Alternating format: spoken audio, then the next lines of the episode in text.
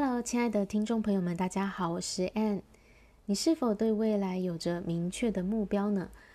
根据哈佛大学的调查，只有百分之十三的人有着明确的目标，而这当中呢，只有百分之三的人有把目标给写下来。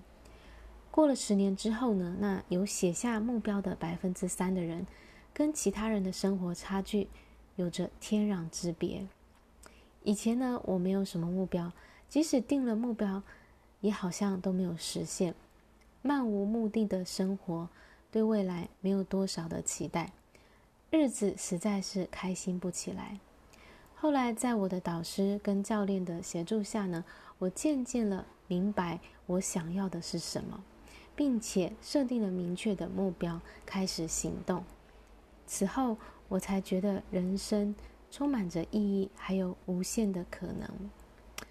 人天生就是要追求目标的，就像小婴儿，他有一个目标，要学会走路。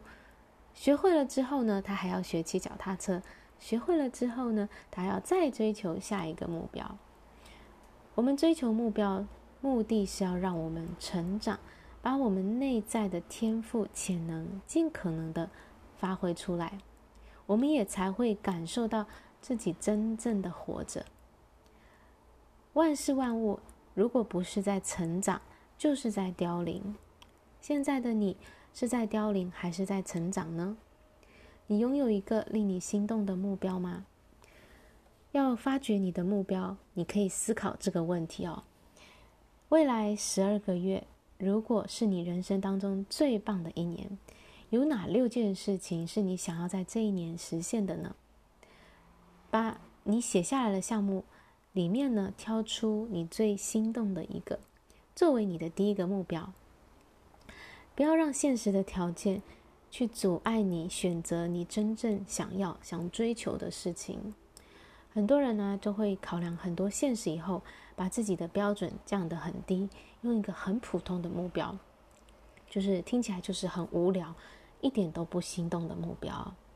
你知道吗？我们要设定的目标是我们从来没有达成过、做过的事情。就像小婴儿，他没有学会，他没有学过走路啊，他以前也不会走路，所以这样的目标才是真正能够让我们成长的。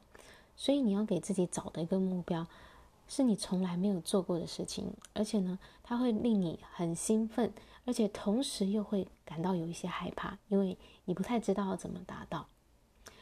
我们设定目标唯一的前提就是。你想要。拿破仑希尔曾经说：“凡是人心所能想象并且相信的，终必能够实现。”你有能力达成任何你想要的目标，所以勇敢的去要吧。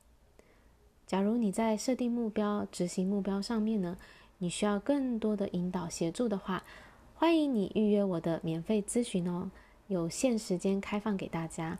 那我会把咨询的表格放在这下面的说明栏位，那大家把握机会哦。好，谢谢你的聆听，我们下一集再见，拜拜。